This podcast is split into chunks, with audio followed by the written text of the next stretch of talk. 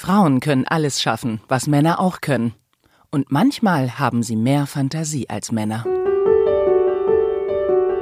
Führung. Führung. Führung.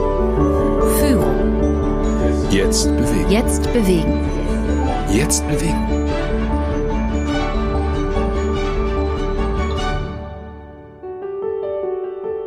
Die Mischung macht's. Eigentlich eine schöne Umschreibung für den sperrigen Begriff Diversität. In der Soziologie wird Diversität als ein Konzept verstanden, das die Verschiedenartigkeit der Menschen positiv hervorhebt. Heute wollen eigentlich die meisten Unternehmen auch divers sein. Die Umsetzung wirft hier und da aber noch Fragen auf. Wie gelingt sie also, die gute Mischung? Das hier ist ein Podcast der DB Akademie in Kooperation mit der Zeitakademie Corporate. Hier lernen wir von außergewöhnlichen VisionärInnen, was es braucht, um Althergebrachtes zu hinterfragen und neue Strukturen aufzubauen. Dabei blicken wir zurück auf außergewöhnliche Persönlichkeiten der Vergangenheit und schauen uns auch moderne Vorbilder an. Wozu das alles? Ganz einfach. Damit wir morgen nicht sagen, gestern war alles besser. Ich bin Viktor Redman, Journalist und Autor. Und mit mir im Studio ist meine Kollegin Lisa Puzinski. Und die Frau, von der wir anfangs schon gehört haben, das ist Catherine Johnson. Sie war, so viel will ich hier schon mal verraten, als Mathematikerin bei der US-Raumfahrtbehörde beschäftigt.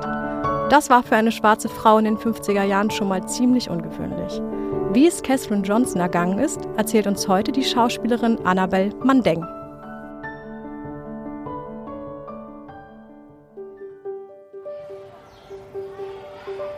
Schon als Kind habe ich alles gezählt. Die Schritte bis zur Straße, die Stufen zur Kirche hinauf, das Geschirr und Besteck beim Abwasch. Alles, was sich zählen ließ, zählte ich. Diese Faszination für Zahlen setzte sich auch in meinem späteren Leben fort. In der Schule konnte ich mehrere Klassen überspringen, belegte und bestand schon als Jugendliche Kurse in höherer Mathematik. Nach der Uni nahm ich zunächst eine Stelle als Lehrerin an. Ich hatte durchaus Spaß am Unterrichten aber es konnte mich doch nie ganz erfüllen. Und dann stolperte ich über ein Stellenangebot, das wie für mich gemacht schien. Das National Advisory Committee for Aeronautics in Langley war auf der Suche nach afroamerikanischen Mathematikerinnen mit Lehrerfahrung. Die Herausforderung reizte mich. Schließlich waren solche Stellen lange Zeit nur an Männer vergeben worden. Ich bewarb mich und bekam die Stelle. Das NACA war ein guter Arbeitgeber, für die damalige Zeit sogar fortschrittlich. Trotzdem waren wir Frauen weit davon entfernt, gleichberechtigt zu sein. Wie meine Kolleginnen wurde also auch ich zunächst in einen abgeschiedenen Büroraum gesetzt. Das war damals ganz normal. In separaten Büros saßen wir Frauen und rechneten Tag ein, Tag aus vor uns hin. Die Männer in der Abteilung bekamen wir kaum zu Gesicht und sie betrachteten uns nicht wirklich als Kolleginnen. Wir waren viel eher Computer mit Röcken. Ich weigerte mich von Anfang an, dieses Etikett zu akzeptieren. Ich stellte Fragen, hakte nach, widersprach. Und ich bestand darauf, genauso wie die Männer, an den internen Beratungen und Briefings meiner Abteilung teilzunehmen. Bei der männlichen Belegschaft sorgte ich damit natürlich für einige Irritationen. Einer der Kollegen meinte, ich hielte mich wohl für etwas Besseres. Nein, erwiderte ich, aber ich fühle mich auch nicht minderwertig. Das habe ich nie. Ich bin genauso gut wie jeder andere, aber auch nicht besser. Darauf wusste mein Gegenüber nichts mehr zu sagen. Von da an nahm ich wie selbstverständlich an den Abteilungssitzungen teil. Die Männer gewöhnten sich daran. Dennoch wurde ich vielerorts immer noch schief angesehen. Vielleicht wegen meines Geschlechts, vielleicht wegen meiner Hautfarbe. Ich konnte das nicht begreifen. Ich war Mathematikerin. In der Mathematik hast du Recht oder du hast Unrecht. Daran ändert weder deine Hautfarbe noch dein Geschlecht etwas.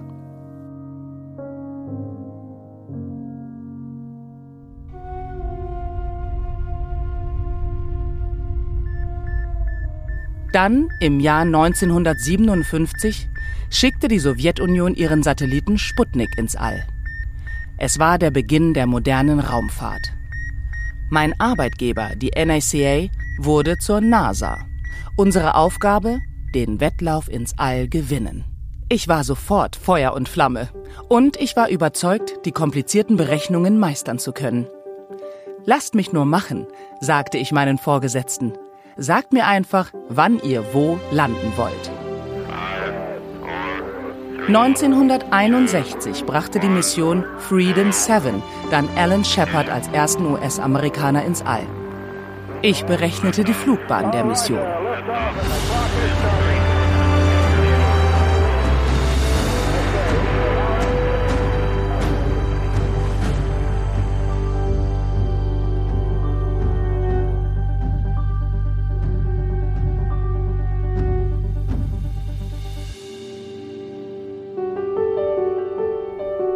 Wahre Geschichte von Katherine Johnson weiterging, hören wir später. Sie wurde übrigens auch schon verfilmt. Hidden Figures, Unerkannte Heldinnen, ist der Titel des Films, der 2016 in die Kinos kam. Also ich muss ja sagen, ich finde mathematisch begabte Personen wirklich faszinierend. Für mich war Mathe und Physik leider immer ein bisschen wie so eine andere Dimension. Und wer da durchgestiegen ist, der musste wirklich was drauf haben.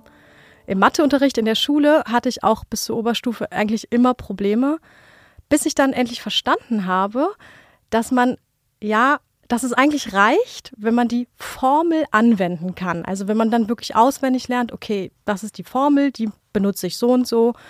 Ähm, aber leider habe ich nie wirklich verstanden, wo diese Formeln herkamen. Ähm, aber aus heutiger Sicht frage ich mich manchmal, ob eine andere Art von Unterricht vielleicht auch bei mir eine Faszination für diese Formeln und Zahlen hätte hervorbringen können. Leider gab es an meiner Schule auch damals so ein paar, ich sag mal, Klischee-Mathelehrer. Ende 50, weiß, männlich und teilweise auch ziemlich sexistisch. Einer hat mich immer Lieschen genannt und hatte sonst für niemanden in der Klasse einen Spitznamen. Das habe ich richtig gehasst. Und dann habe ich leider auch angefangen, wirklich Mathe und Physik richtig zu hassen. Total schade eigentlich. Mein Berufswunsch als Kind ähm, war dann auch schon ganz früh Schriftstellerin, ohne dass ich so genau sagen kann, warum eigentlich. Was wolltest du denn werden, als du Kind warst? Das ist ganz witzig. Ich wollte tatsächlich immer schon Autor werden. Ähm, ich erinnere mich, es gab auch mal einen ganz kurzen Zeitraum, da habe ich immer gesagt, ich möchte Regisseur werden. Aber ich glaube tatsächlich, das lag vor allem daran, dass ich damals dachte, die Regisseure denken sich die Geschichten für die Filme aus. Dass es sowas wie Drehbücher gibt und dass die ja auch irgendjemand schreiben muss, das war mir als Kind ganz lange nicht klar. Ironie des Schicksals, wenn man bedenkt, dass ich jetzt selbst hauptsächlich Drehbücher schreibe. Ernsthafte andere Berufswünsche hatte ich aber wirklich nie, glaube ich. Klar, als Teenager habe ich dann angefangen, Wrestling zu gucken und dann habe ich kurz mit dem Gedanken gespielt, ich könnte ja selbst Wrestler werden. Aber dann habe ich mal eine Trainingsstunde mitgemacht in so einer Wrestling-Schule und dann habe ich ganz schnell gemerkt, ach verdammt, das tut ja weh. Und damit hatte dieser Wunsch sich ehrlich gesagt dann auch ganz schnell wieder erledigt. Mit dem Wunsch, Autor zu werden, war ich in der Schule aber auch echt ein Exot. Viele von meinen Kumpels wollten zum Beispiel zur Polizei gehen oder Fußballer werden oder sowas. Äh, und ich kannte auch wirklich viele Mädchen, die schon ganz früh Lehrerin werden wollten oder Erzieherin oder Tierärztin. Ja, also das ist auch bis heute noch so, dass es Berufe gibt, die eher Jungen anziehen und dann gibt es andere, die anscheinend eher für Mädchen interessant sind. Es gibt auch aktuelle Studien, die das belegen. Diese Studien kommen aber zu dem Schluss, dass es nicht dadurch alleine erklärbar ist, dass Jungs und Mädchen in dem Alter so unterschiedlich eigentlich sind. Ähm, vielmehr scheint es doch so zu sein, dass die Berufswünsche der Kinder maßgeblich durch Sozialisierung und Vorbilder beeinflusst werden. Oder auch eben durch das Fehlen von Vorbildern. Gerade was die Vorbilder angeht, spielt, glaube ich, nicht nur die Geschlechtsidentität eine Rolle, sondern auch noch viele andere Diversitätsmerkmale. Spannend finde ich aber, dass bei Mädchen und Jungs der Beruf Astronautin auf der Wunschliste steht. Tatsächlich haben wir für diese Folge auch mit einer echten Astronautin sprechen können. Susanna Randall ist Astrophysikerin und im Rahmen der Initiative Die Astronautin soll sie als erste deutsche Frau ins All fliegen. Von ihr wollten wir natürlich wissen, ob es schon immer ihr Wunsch gewesen ist, Astronautin zu werden. Also bei mir war das tatsächlich schon in der Kindheit so, dass ich unbedingt Astronautin werden wollte. Ähm, und ich glaube, für Kinder ist dieser Berufswunsch gar nicht so ungewöhnlich. Also ich spreche mit vielen Kindern, ähm, mache ja viel Öffentlichkeitsarbeit und da wollen immer ganz viele Jungs und Mädchen Astronaut oder Astronautin werden. Ich glaube, es ist eher so, dass es so ein Traumjob für Kinder ist irgendwie und dann verliert sich das irgendwann, wenn man vielleicht auch realistischer wird ähm, oder auch natürlich andere Interessen entdeckt. Aber mir war das tatsächlich etwas, einfach dieser Gedanke, dort hochzukommen, wo kaum ein Mensch zuvor gewesen ist und auch Neues zu entdecken, der hat mich halt immer schon total fasziniert. Und für mich war einfach das Weltall so das ultimative Abenteuer. Und daran hat sich auch bis jetzt nichts geändert. Für Susanna Randall war also recht früh klar, wo sie hin will. Aber wie kommt man eigentlich dahin? Also, wie kommt man ins All? Wie wird man Astronautin? Also, Astronautin zu werden ist tatsächlich nicht etwas, was man wirklich planen kann. Das sage ich auch immer wieder. Und bei mir war das ja auch so, dass es immer mein Traum war, aber dass ich mich dann als Jugendliche, als ich ein bisschen realistischer wurde, ähm, eben entschlossen habe, Astrophysik zu studieren, also in die Astrophysik, in die Forschung zu gehen. Ähm, Astrophysik und Astronaut, das hört sich jetzt so ähnlich an, hat aber eigentlich gar nichts miteinander zu tun. Ähm, also es war eben klar, dass es gibt halt sehr, sehr wenige Astronautinnen und Astronauten. Also das heißt, ich meine, es kann niemals der Plan A sein. Oder wenn es der Plan A ist, dann muss man noch einen sehr guten Plan B haben. Also man kann sich nicht darauf verlassen, dass es, dass es wirklich was wird. Aber wenn man jetzt Astronautin oder Astronaut werden möchte, dann ist es so, dass die aus zwei Berufssparten ausgewählt werden. Also man braucht sowieso vorher einen Beruf. Ähm, und es ist einmal, dass Naturwissenschaftlerinnen Naturwissenschaftler sind oder Pilotinnen Piloten. Also das heißt, wenn man wirklich Astronaut werden will, dann kann man sich eben überlegen, okay, was würde mich jetzt auch im Bereich der Naturwissenschaften oder auch eben in der Fliegerei interessieren und dann dort erstmal Karriere machen sozusagen, um sich dann mit diesem Background später als Astronautin oder Astronaut bewerben zu können. Das Bewerbungsverfahren läuft dann relativ lange, also ähm, es geht ungefähr ein Jahr und man muss dann unterschiedliche Stationen passieren sozusagen. Und mit ganz viel Können und aber auch ganz viel Glück wird man dann vielleicht ausgewählt. Und dann geht das Training los. Ähm, also ich trainiere jetzt seit 2018 dafür, als Astronautin zur internationalen Raumstation ISS zu fliegen. Und im Astronautentraining sind so die Sachen, die man sich vorstellt dabei. Also das ist, sind Sachen wie äh, Parabelflüge, wo man die Schwerelosigkeit erleben kann oder ähm, Fahrten in der Zentrifuge, wo man dann herausfindet, wie es sich beim Raketenstart anfühlt ähm, oder auch äh, Tauchmissionen, wo man dann unter Wasser Reparaturen vornimmt, um eben unter Wasser die Schwerelosigkeit zu simulieren. Ähm, man geht in eine Höhle, um diese Abgeschiedenheit von der Welt mal zu erfahren, zu erproben. Also diese ganzen typischen Trainings, die man sich so für Astronauten vorstellt, sind auch dabei. Aber es gehört eben auch ganz, ganz, ganz, ganz viel Theorie dazu. Zu einem Flug ins All gehört aber noch mehr als nur aufwendiges Training. Auch die Angst fliegt irgendwie immer mit. So eine Reise ins All ist schließlich kein Urlaubsflug nach Malle. Das ist durchaus mit Risiken verbunden. Von Susanna wollten wir wissen, wie sie damit umgeht. Es ist ganz, ganz klar, ähm, in den Weltraum zu fliegen ist risikoreich. Ähm, es wird natürlich so sicher wie möglich gemacht, aber es ist immer noch ein erhebliches Risiko dabei. Das kann man auch nicht schönreden. Und man muss dann eben als Astronautin oder Astronaut einfach bereit sein, dieses Risiko zu akzeptieren um dafür eben in den Weltraum zu fliegen. Und ich habe mir das ganz genau überlegt. Ich habe gedacht, okay, das ist wirklich etwas, was für mich persönlich ein absoluter Lebenstraum ist. Und ich glaube eben auch an die Mission der Stiftung Erste Deutsche Astronautin. Diese Initiative hat sich ja zum Ziel gesetzt, Mädchen zu begeistern von Naturwissenschaften, von technischen Berufen und eben mit der Astronautin ähm, sozusagen einen Leuchtturm zu schaffen. Also wirklich ein Vorbild, an dem sich dann Mädchen und junge Frauen orientieren können. Nun steckt ja die Raumfahrt mittlerweile schon längst nicht mehr in den Kinderschuhen.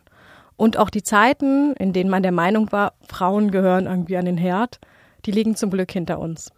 Warum gab es denn bisher eigentlich noch keine deutsche Frau im All? Berufsastronautinnen und Astronauten kommen eben aus diesen zwei Sparten, aus der Naturwissenschaft und aus der Fliegerei. Und in beiden Sparten sind Frauen unterrepräsentiert. Das heißt, es gibt einfach von vornherein weniger Frauen, die den nötigen Background mitbringen. Ähm, das ist das eine. Und es ist auch so, dass sich dann für die sehr wenigen Astronautenstellen auch weniger Frauen bewerben. Und dann ist natürlich die Frage, ähm, ob diese Frauen dann auch durch die Auswahl hindurchkommen ähm, und ob sie dann auch ausgewählt werden. Also in Deutschland haben wir es ja bis jetzt nicht geschafft, eine deutsche Frau in den Weltraum zu schicken. Was sicher nicht daran lag, dass es keine geeigneten Kandidatinnen gegeben hätte. Ähm, es wurden ja auch in den 90er Jahren schon mal zwei Frauen ausgebildet, die dann aber letztendlich nicht geflogen sind. Ähm, also es ist ein vielschichtiges Problem. Ähm, es bewerben sich weniger Frauen, aber vielleicht müssten Frauen auch gezielter gefördert werden. Was auf jeden Fall schwierig ist, glaube ich, als Frau, ist überhaupt das Interesse ähm, für einen so männerdominierten Beruf zu entwickeln. Also auch als Mädchen. Ich habe mich ja schon sehr früh für den Weltraum interessiert, wollte ja eben Astronautin werden, fand das alles ganz, ganz spannend. Und in meinem Umfeld war da aber keiner, der mich da bestärkt hat. Und das war auch jetzt nicht besonders cool, mich für den Weltraum zu interessieren, so als, als Teenager. Und als Teenager ist es ja wahnsinnig wichtig. Da werden eben die Weichen für die spätere berufliche Laufbahn gestellt.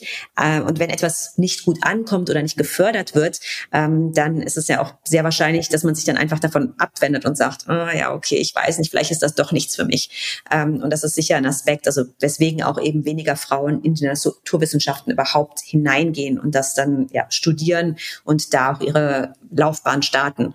Ähm, aber es ist dann auch so, dass gerade in Naturwissenschaften, dass es mehr Frauen studieren, als dann wirklich letztendlich ähm, in der Forschung bleiben und erfolgreich sind.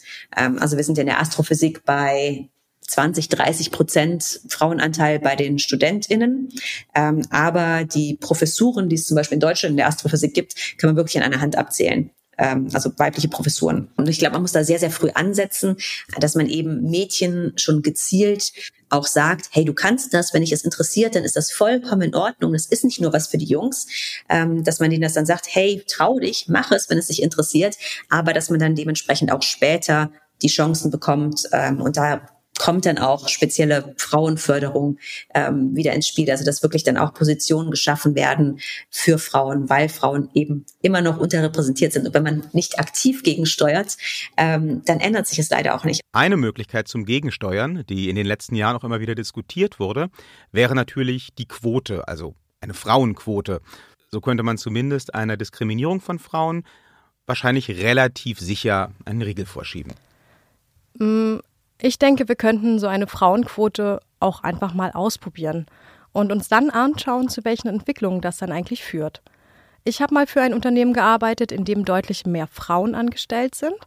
Und als dann eine neue Teamleitung für das Team, in dem ich angestellt war, gesucht wurde, wurden die Frauen, die eigentlich ja deutlich mehr Erfahrung in dem Bereich hatten, beim Besetzen der Stelle nicht berücksichtigt. Und dann habe ich herausgefunden, woran das lag. Von ihnen arbeitete nämlich keine in Vollzeit, was dann wiederum natürlich mit Kinderbetreuung und dem höheren Gehalt von ihren Partnern zu tun hatte. Die Stelle wurde dann durch einen Mann aus einem anderen Team besetzt. Der war auch qualifiziert, aber er musste sich natürlich ganz neu einarbeiten. Doch als die Stelle nach einem Jahr erneut besetzt werden musste, hat der neue Abteilungsleiter eine Möglichkeit geschaffen zum Jobsharing. Nun teilen sich zwei erfahrene Frauen in Teilzeit die Stelle. Man kann halt doch Möglichkeiten finden, wenn man möchte oder wenn man muss. Ich habe auch schon mal überlegt, ob man Arbeitgeber nicht grundsätzlich zu mehr Diversität in ihren Personalentscheidungen verpflichten könnte. Ich weiß aber leider auch nicht genau, wie das aussehen könnte. Es ist aber so, dass ich überzeugt davon bin, dass Menschen aus verschiedenen sozialen Milieus oder mit unterschiedlichen kulturellen Backgrounds, mit diversen Geschlechtsidentitäten oder auch Menschen mit den unterschiedlichsten Beeinträchtigungen sehr vielfältige Problemlösungsansätze, Herangehensweisen und Perspektiven mitbringen würden. Ja, da sprichst du einen sehr wichtigen Punkt an äh, und einen, der zum Beispiel auch durch eine Frauenquote nicht zu lösen ist. Diversität bedeutet ja nicht nur eine Gleichbehandlung und Gleichberechtigung von Geschlechtern. Diversität meint eigentlich, auf allen Ebenen eines Unternehmens verschiedenste kulturelle, soziale und sonstige Hintergründe zusammenzubringen um dann von den ganz unterschiedlichen Erfahrungen und Perspektiven profitieren zu können. Und das schaffst du ja nicht über eine Quote. Es sei denn, du willst jetzt Quoten für alles und jeden einführen. Und das kann ja auch irgendwie nicht Sinn der Übung sein. Ich kann auch nachvollziehen, dass es gegen auferlegte Pflichten dann Widerstände von Arbeitgeberseite gibt. Und darum ist es wahrscheinlich noch wichtiger, bereits bei den Kindern ein Bewusstsein für die Vorteile von Diversität zu schaffen. Susanna Randall findet hier Vorbilder auch für Kinder ganz besonders wichtig. Ich glaube tatsächlich, dass Vorbilder zu schaffen und einfach Frauen in diesen Berufen sichtbar zu machen, für gerade junge Mädchen eigentlich das wichtigste Zeichen ist, ähm, weil so auch erst der Wunsch entstehen kann, überhaupt in diese Berufe zu gehen, meiner Meinung nach. Also bei mir war es persönlich so, dass ich ähm, Sally Wright hatte. Äh, das war die erste Amerikanerin im Weltraum und die hat mich, jetzt nicht direkt natürlich, ähm, aber einfach durch ihre Medientätigkeit bestärkt, überhaupt daran zu denken, dass es sein könnte, dass ich ja Astronautin werden könnte. Also um überhaupt diesen, diesen Samen der Idee bei mir einzupflanzen.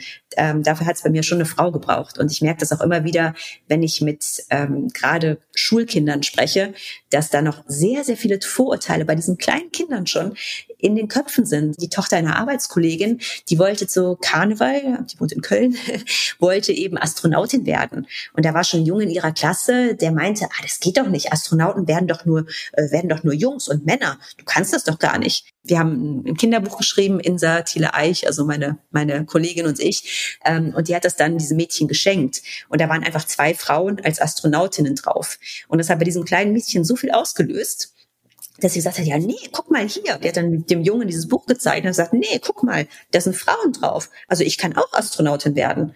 Und das fand ich total bezeichnend. Also einfach, dass man es in den Köpfen umschreibt sozusagen. Dass Mädchen und auch Jungs natürlich heutzutage nicht davon ausgehen, es gibt Männerberufe, es gibt Frauenberufe, sondern dass das Ganze aufgebrochen wird. Ich glaube, bei den jungen Menschen ist es wirklich das wichtigste Zeichen. Und die gezielte Förderung, ähm, die kommt dann wahrscheinlich eher ja, später. Also da gibt es natürlich Initiativen wie den Girls Day, Mint Girls, alle möglichen Initiativen, wo eben gezielt ähm, ja, Jugendliche, weibliche Jugendliche vor allen Dingen angesprochen werden, ähm, die sich dann auch über mögliche Berufe informieren. Ähm, aber das kommt dann ja, würde ich erst sagen, im, im Teenageralter, wo sich diese, diese jungen Frauen dann wirklich auch Gedanken machen, was möchte ich in meinem Leben überhaupt anfangen. Aber diesen Samen zu säen, das muss schon ganz früh passieren. Und ja, das geschieht über die Medien, über Vorbilder, einfach darüber, dass man sieht, das sind Frauen. Dass mir direkte Vorbilder, die auch AnsprechpartnerInnen sein können, fehlen, habe ich dann eigentlich erst im Studium bemerkt. Als Arbeiterkind kannte ich kaum jemanden, der studiert hatte und schon gar nicht jemanden, der eine Geisteswissenschaft studiert hätte. Sarah Kuttner war dann ein bisschen mein Vorbild. Ich fand es super, dass sie ihre eigene Sendung hatte und ich habe mir dann die Lebensläufe von Menschen beim Radio und Fernsehen angeschaut. Einfach um eine Idee zu bekommen, wie man eigentlich dahin kommt. Wie war das denn bei dir, Viktor? Naja, ich bin halt irgendwie schon der klassische weiße Mann. Insofern muss ich sagen, hatte ich es in meiner Kindheit und in meiner Jugend überhaupt nicht schwer, Vorbilder zu finden. Ich musste da auch nicht mal aktiv suchen. Es war mir auch ehrlich gesagt nie bewusst, dass das irgendwas Besonderes ist, bis ich dann als Erwachsener selbst angefangen habe, mit Kindern aus sozialen Brennpunkten zu arbeiten. Für alle, die das vielleicht noch nicht wussten, im ersten Leben sozusagen bin ich ja Kindheitspädagoge. Dabei habe ich mich von Anfang an für Kinder interessiert, die es eben nicht so gut hatten wie ich selbst früher. Dass die vielleicht auch nicht dieselben Chancen haben, wie ich sie hatte, das war mir schon klar, aber wie eklatant diese Probleme teilweise sind, hat mich dann doch überrascht. Ich habe Kinder kennengelernt, Kinder mit Migrationshintergrund, die in Berlin geboren sind, die aber in ihrem ganzen Leben noch nie am Brandenburger Tor waren, weil ihnen eben auch vermittelt wurde, von ganz verschiedenen Seiten, dass sie da nichts zu suchen haben. Als ich mal mit Kindern aus so einem sozialen Brennpunkt eine Uni besucht habe, da gab es Leute, die haben das überhaupt nicht verstanden. Die haben dann gefragt, Viktor, was soll das? Diese Kinder, die werden doch eh kein Abi machen, die werden niemals eine Uni von innen sehen. Warum machst du denen denn falsche Hoffnungen? Ich glaube, was wir ganz oft nicht sehen wollen, ist, dass wir hier in Deutschland Generationen von Menschen rumlaufen haben, denen wir einfach per se nichts zutrauen wenn zum Beispiel Kinder mit Migrationshintergrund hier den Fernseher anmachen, dann sehen die so gut wie niemanden, der ihnen irgendwie ähnlich sieht und positiv besetzt ist. Schauspielerinnen und Schauspieler mit Migrationshintergrund kriegen im deutschen Fernsehen eigentlich keine Hauptrollen. Ganz selten vielleicht. Wenn die dann mal gecastet werden, dann spielen sie eben doch meistens die Kriminellen oder zumindest die Loser. Und ja, das macht was mit Kindern, die sich dann mit diesen Leuten identifizieren. Wir wollen natürlich auch von Susanna Randall wissen, welche Verantwortung sie heute bei Führungskräften sieht. Was können, was müssen die tun, um mehr Diversität zu ermöglichen? Was können sie vielleicht lernen aus Susannas Geschichte? Susanna hat da deutliche Worte gefunden. Also was man lernen kann, glaube ich, ist, von nichts kommt nichts.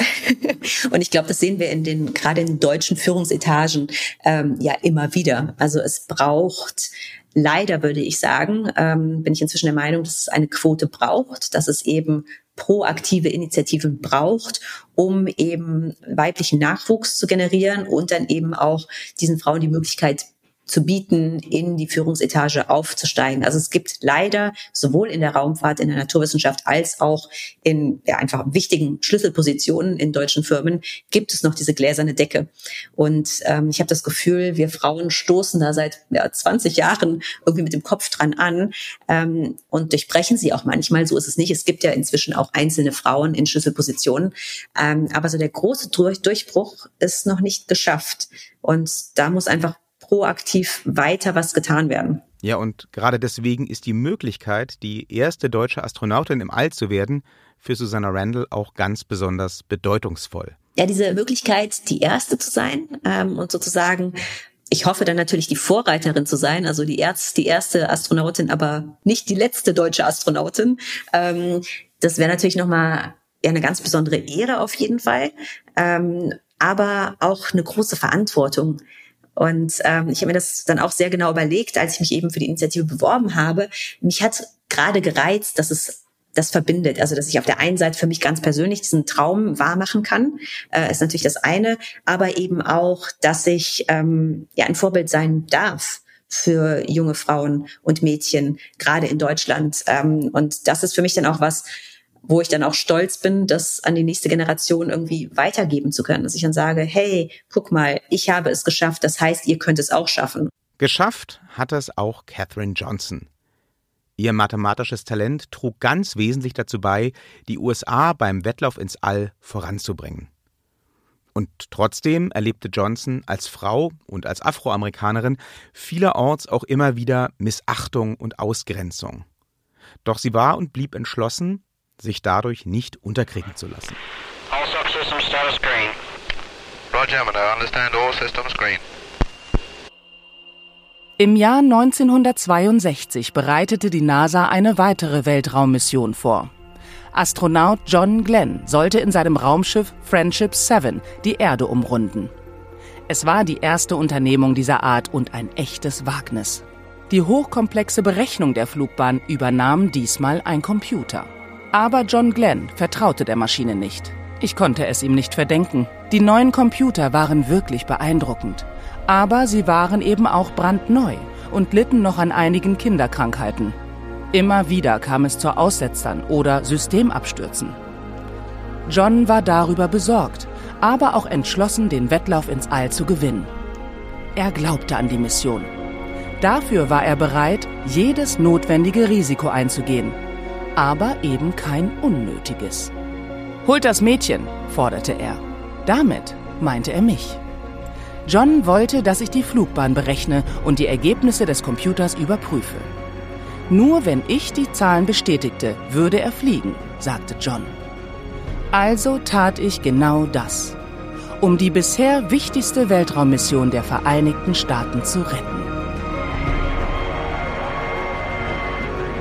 Es war eine Herausforderung, aber keine, der ich nicht gewachsen wäre. Sollten Sie sehen, was so ein Computer mit Rock alles kann.